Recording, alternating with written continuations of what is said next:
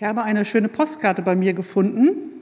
Die könnt ihr jetzt nicht so nah sehen. Da steht drauf, gib der Seele einen Sonntag und dem Sonntag eine Seele. Das ist ein Zitat eines österreichischen Schriftstellers, Peter Rosecker. Und es zeigt für mich zwei Aspekte des Sonntags.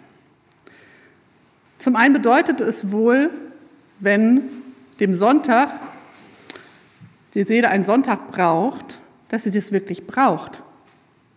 Die Seele braucht einen Ruhetag. Und des Weiteren braucht dieser Sonntag auch eine Seele. Er muss irgendwie gefüllt werden.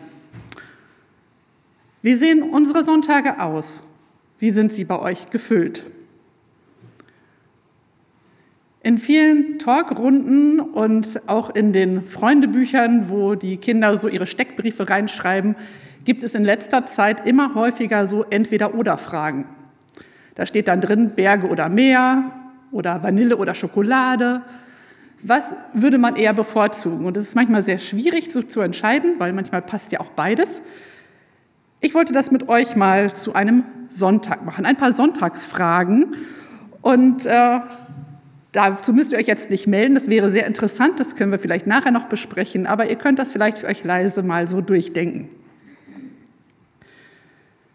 Sonntagsbraten oder Lieferservice?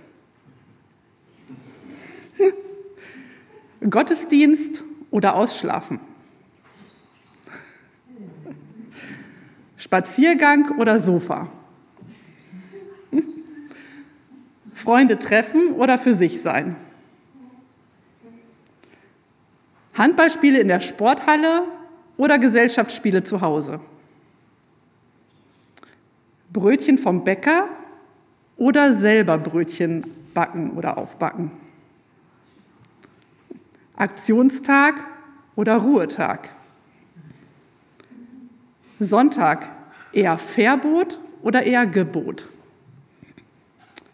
Normaler Tag oder heiliger Tag? Einiges, was hier geflüstert wurde, war schon sehr interessant. Und es ist manchmal wahrscheinlich nicht so einfach, sich klar zu entscheiden. Zum einen kann es ja auch manchmal beides sein. Und es ist ja auch manchmal schön, dass wir auch die Möglichkeit haben, auszuschlafen und danach den Gottesdienst sehen zu können, zum Beispiel. Vielleicht könnt ihr das auch vereinen alles. Vielleicht habt ihr bei einigen Sachen auch ein bisschen Gewissensbisse gehabt. Der Sonntag, wie er empfunden und gelebt wird, ist wohl sehr individuell. Manchen ist der Sonntagsbraten oder etwas ähnlich Feierliches sehr wichtig, weil sie dann mal die Zeit haben, wirklich aufwendiger zu kochen und sich und der Familie damit eine Freude zu machen und Zeit zusammen zu verbringen. Andere hingegen machen es extra nicht so aufwendig, eher ein Restemahl oder halt doch den Lieferservice, um Zeit für anderes zu haben. Und als Familie muss man immer wieder gucken und schauen, wie die Prioritäten so sind.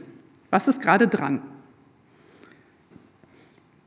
Und der Wert des Sonntags ist auch bestimmt durch unsere Prägung, wie wir ihn in unserer Kindheit erlebt haben. In meiner Kindheit und Jugend bin ich eigentlich immer sehr gerne in den Gottesdienst gegangen. Am Anfang war es die Sonntagsschule, wie unser Kindergottesdienst hieß. Da haben wir gesungen, Kollekte für Bedürftige gesammelt, haben spannende Geschichten gehört aus der Bibel. Besonders beeindruckt haben mich aber Lebensgeschichten von den Mitarbeitern, die ich zum Teil immer noch im Kopf habe. Als Teenie ging es dann in den Erwachsenengottesdienst. Weil ich im Chor gesungen habe, war das nicht ganz so langweilig und selbst wenn es manchmal langweilig war, beinhaltet das doch immer auch ein bisschen Komik. Als Jugendliche sind wir auch immer noch in den Gottesdienst gegangen, auch wenn wir die Nacht davor kaum oder gar nicht geschlafen haben. Und wir gingen nicht aus Zwang, jedenfalls kann ich mich daran nicht so erinnern. Wir waren immer spät dran, das hat mein Vater, glaube ich, echt kirre gemacht ein bisschen. Der fragte irgendwann, ob meine Schwester und ich uns auch noch äh, die letzten Klamotten im Auto anziehen würden oder ob wir schon langsam fertig wären. Und wir fanden es aber toll, hinzufahren, weil wir unsere Freunde getroffen haben, die Gemeinschaft erlebt haben. Und irgendwann fingen wir auch an, Gottesdienste mitzugestalten, mit Musik, mit Anspielen und haben irgendwann auch ganze Gottesdienste mit der Jungschau oder Jugend gestaltet. Und uns war es als Mitarbeitern auch wichtig, unsere Jungschau und unsere Teens dann auch zu treffen. Der Gottesdienst gehörte also zu einem Sonntag. Anschließend gab es ein tolles Mittagessen Das gab es bei uns jeden Tag, aber der Sonntag war nun mal wirklich mit Braten und so weiter gestaltet. Und nachmittags Besuche, Spaziergänge, Ausflüge oder auch zu Hause in Ruhe lesen, basteln und so weiter. Der Sonntag war reserviert für Zeit mit Gott, für Zeit für Familie, mit Gemeinschaft. Es war eine Unterbrechung des Alltags und für mich war das eine Zeit ohne Druck. Ich hatte ja auch keine Verpflichtung, außer vielleicht ein paar Hausaufgaben. Also konnte man als Kind und Jugendlicher den Tag richtig genießen. Vielleicht verkläre ich das noch ein bisschen, das können mir meine Eltern nachher sagen, ob das so ist, aber im Großen und Ganzen habe ich so empfunden. Und heute sieht es manchmal anders aus. Die Sonntage sind nicht mehr so unbeschwert. Die Verantwortung für die Familie hört ja nicht auf einmal auf. Ich übernehme Aufgaben und es gibt eigentlich immer was zu tun. Deshalb habe ich mich auf die Spur begeben und mich gefragt, wie ist der Sonntag ursprünglich gedacht und was hat das mit meinem Leben heute zu tun? Das Ursprüngliche führt uns in der Bibel wirklich ganz an den Anfang, zur Schöpfungserzählung. Dort heißt es in Genesis 2, Vers 3, und Gott segnete den siebten Tag und erklärte ihn für heilig, weil es der Tag war, an dem er sich von seiner Schöpfungsarbeit ausruhte. Der siebte Tag, ein heiliger Tag und ein Ruhetag. Dass Ruhe uns gut tut, dass wir Ruhe brauchen, damit wir auch Kraft für unseren Alltag bekommen, ist, glaube ich, jedem klar und das würde jeder unterschreiben. Wir wissen, was passiert, wenn wir ohne Pausen weitermachen. Irgendwann geht dann nichts mehr. Unser Körper, unser Geist, unsere Seele streiken. Ein Zeichen dafür ist eine andauernde Müdigkeit und Erschöpfung, die viele Menschen zurzeit beklagen und die durch die Krise noch verstärkt wurde.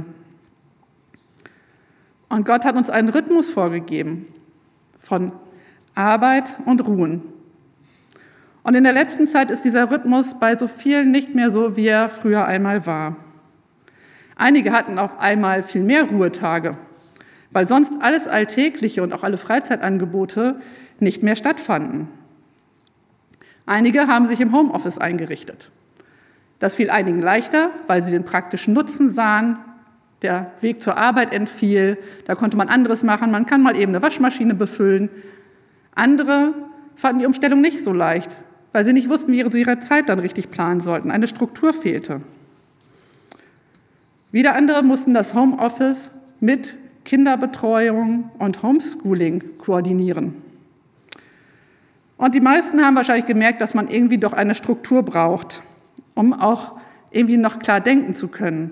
Es hört sonst ja nie auf. Bei uns war Schule auch das beherrschende Thema von morgens bis abends. Und es gab irgendwie gar keine Zeit, an was anderes zu denken. Und auch der Raum war nicht da, weil irgendwie gefühlt überall Schulkram war. Und dann mussten wir auch wirklich Strukturen einführen. Das klappte natürlich nicht immer. Es gab solche und solche Tage.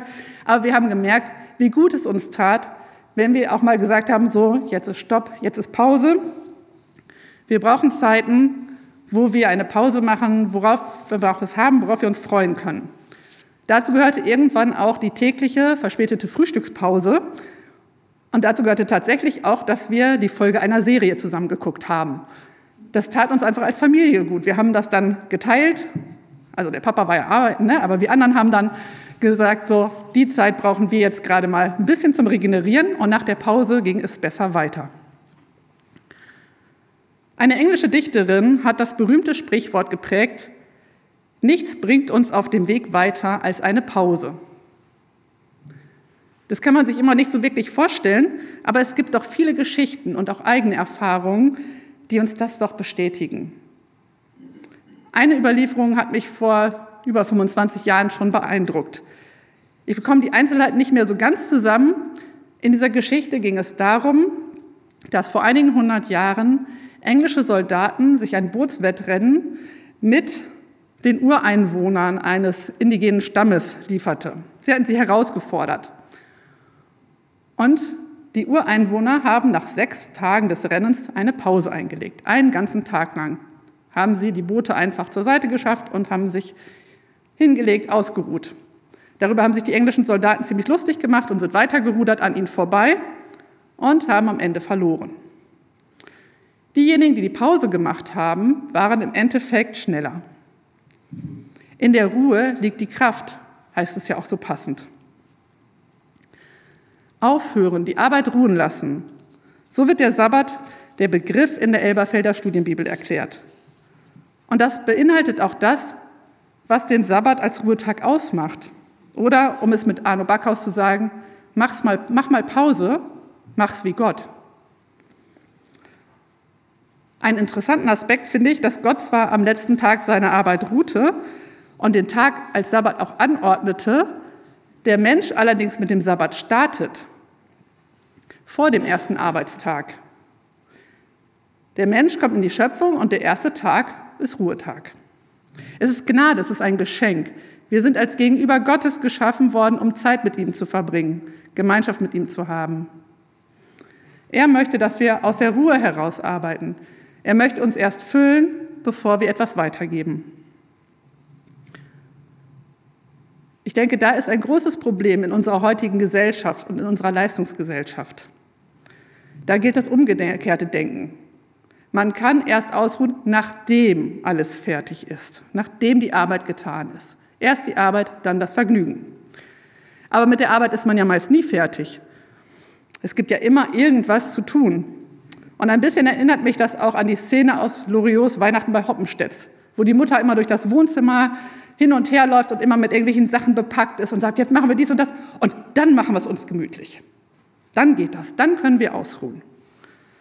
Dann, wenn ich alles von meiner To-Do-Liste abgehakt habe, wenn alles geordnet ist, ich alles geklärt habe, aber auch wirklich alles, dann ruhe ich mich aus.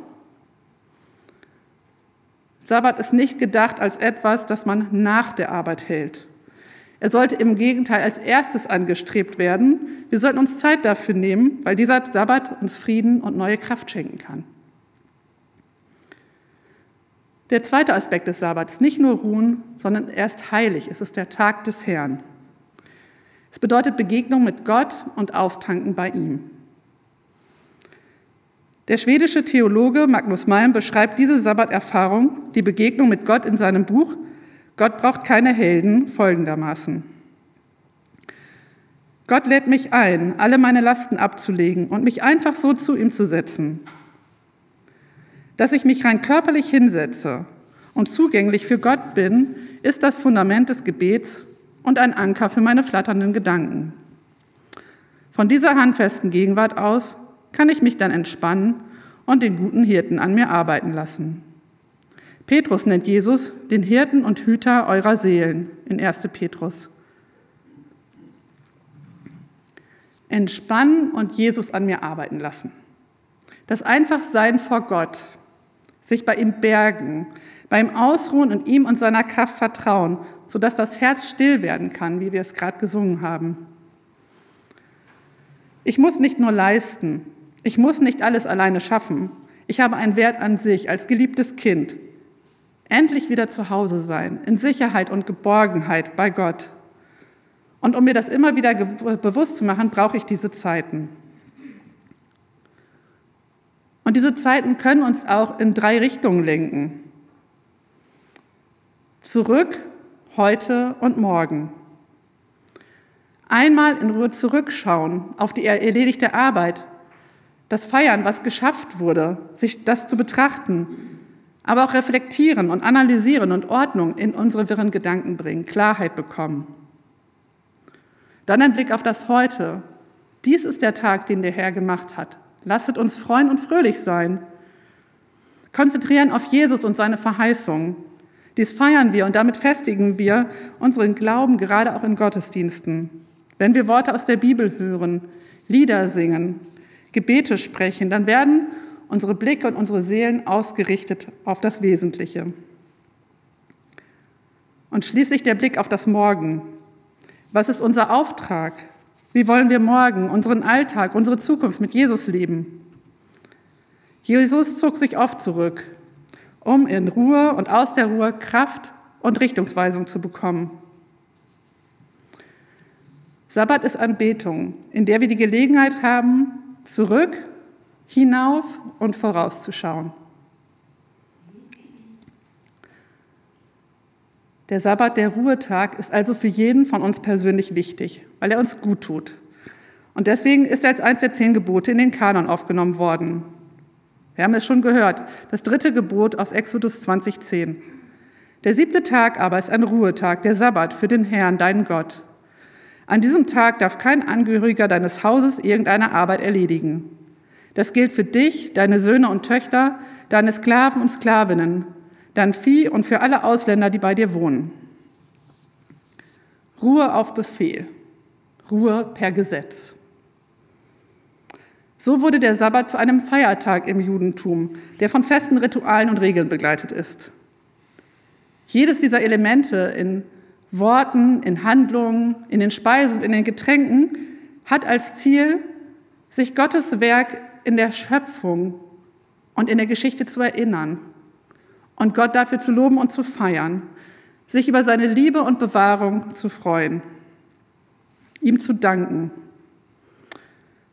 Leider wurden einige dieser Regeln und Rituale immer komplizierter gemacht. Und irgendwann war es tatsächlich so, dass manche Menschen vom Sabbat ausgeschlossen wurden, zum Beispiel Kranke. Zur Jesu-Zeit war der Sabbat ein sehr hoher Feiertag und Jesus hat ihn regelmäßig gefeiert. In Lukas 4, Vers 16 steht, und er kam nach Nazareth, wo er aufgewachsen war, und ging nach seiner Gewohnheit am Sabbat in die Synagoge. Das Feiern des Sabbats gehörte für Jesus zu seinem Leben dazu. Allerdings war ihm die Barmherzigkeit Gottes wichtiger als die Einhaltung der festgelegten Regeln. Diese Regeln wurden ja streng überprüft von den Pharisäern und es gibt einige Stellen, wo Jesus das anders sieht und anders bewertet. Davon lesen wir unter anderem in Markus 2 ab Vers 23. Als Jesus einmal an einem Sabbattag durch die Felder wanderte, zusammen mit seinen Schülern, fingen sie unterwegs an, die Ehren abzupflücken. Da sagten die Pharisäer zu ihm, schau doch, was sie machen. Deine Nachfolger tun etwas, das am Sabbat nicht erlaubt ist. Jesus antwortete, habt ihr denn überhaupt nicht gelesen, was damals David tat, als er in Not war, als er selbst und die, die mit ihm waren, vom Hunger gequält wurden? Wie er zur Zeit, als Abjatar der oberste Priester war, in das Gotteshaus hineinging, die Gott geweihten Brote nahm, die doch keiner außer den Priestern essen darf, und selbst davon aß und sie auch seinen Leuten zum Essen gab?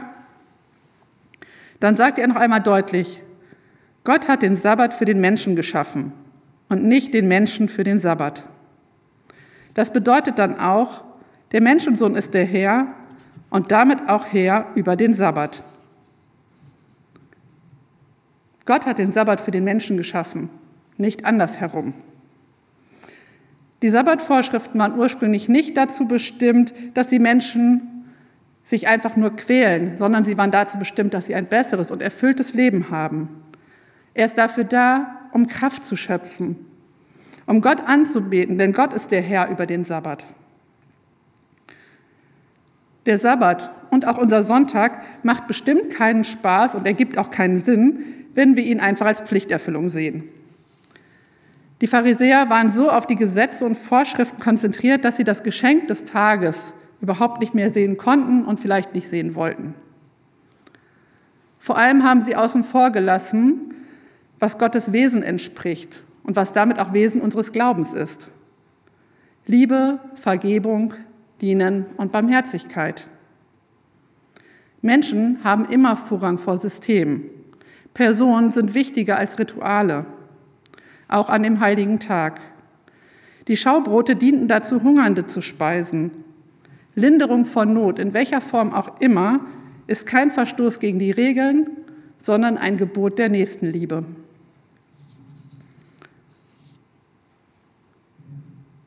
Dass viele von uns sich überhaupt die Frage stellen können, wie sie diesen Sonntag, diesen Feiertag verbringen können und auch wollen, ist doch ein großer Luxus.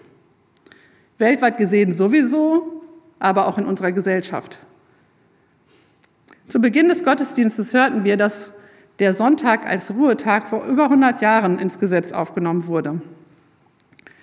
Der Sonntag und die staatlich anerkannten Feiertage bleiben als Tage der Arbeitsruhe und der seelischen Erhebung gesetzlich geschützt. Was für ein Privileg. Gleichzeitig gibt es viele, die an diesem Tag arbeiten müssen. Seit der Pandemie sind die Begriffe wie systemrelevante Berufe oder Beschäftigte in der kritischen Infrastruktur, die den Laden am Laufen halten, mehr in unser Bewusstsein gerückt.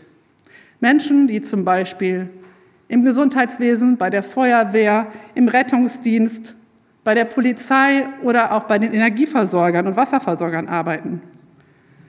Für diese Berufsgruppen bin ich sehr dankbar und es ist sehr sinnvoll, dass es eine ausdrückliche Ausnahmegenehmigung von, den sogenannten, von der sogenannten Sonntagsruhe für sie gibt.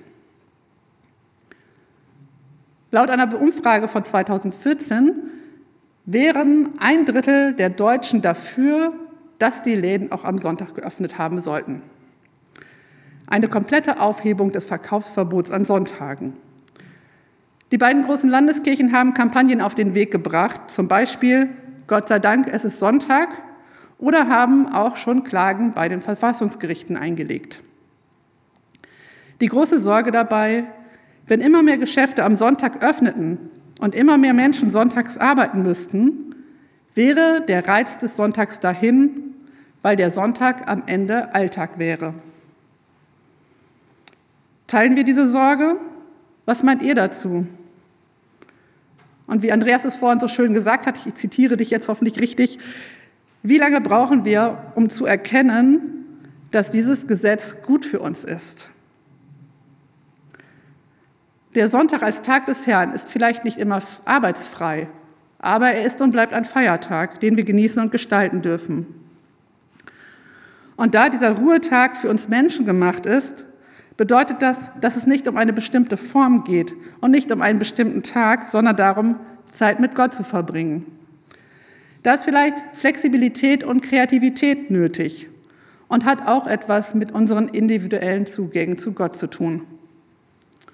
Diejenigen, die am Sonntag arbeiten müssen, können hoffentlich einen anderen Zeitabschnitt wählen, an dem sie ihren Sabbat, ihren Ruhetag feiern.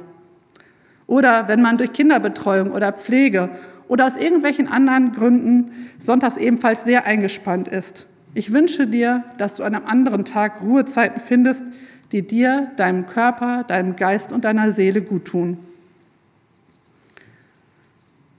Der Sabbat, der Ruhetag, das bedeutet kein Verbot, überhaupt etwas zu tun, sondern ist eine Einladung zur Begegnung mit unserem liebenden Gott. Es ist ein Geschenk. Wir dürfen an diesem Tag ruhen und dankbar feiern. Wir brauchen Zeiten der Ruhe und der Erholung.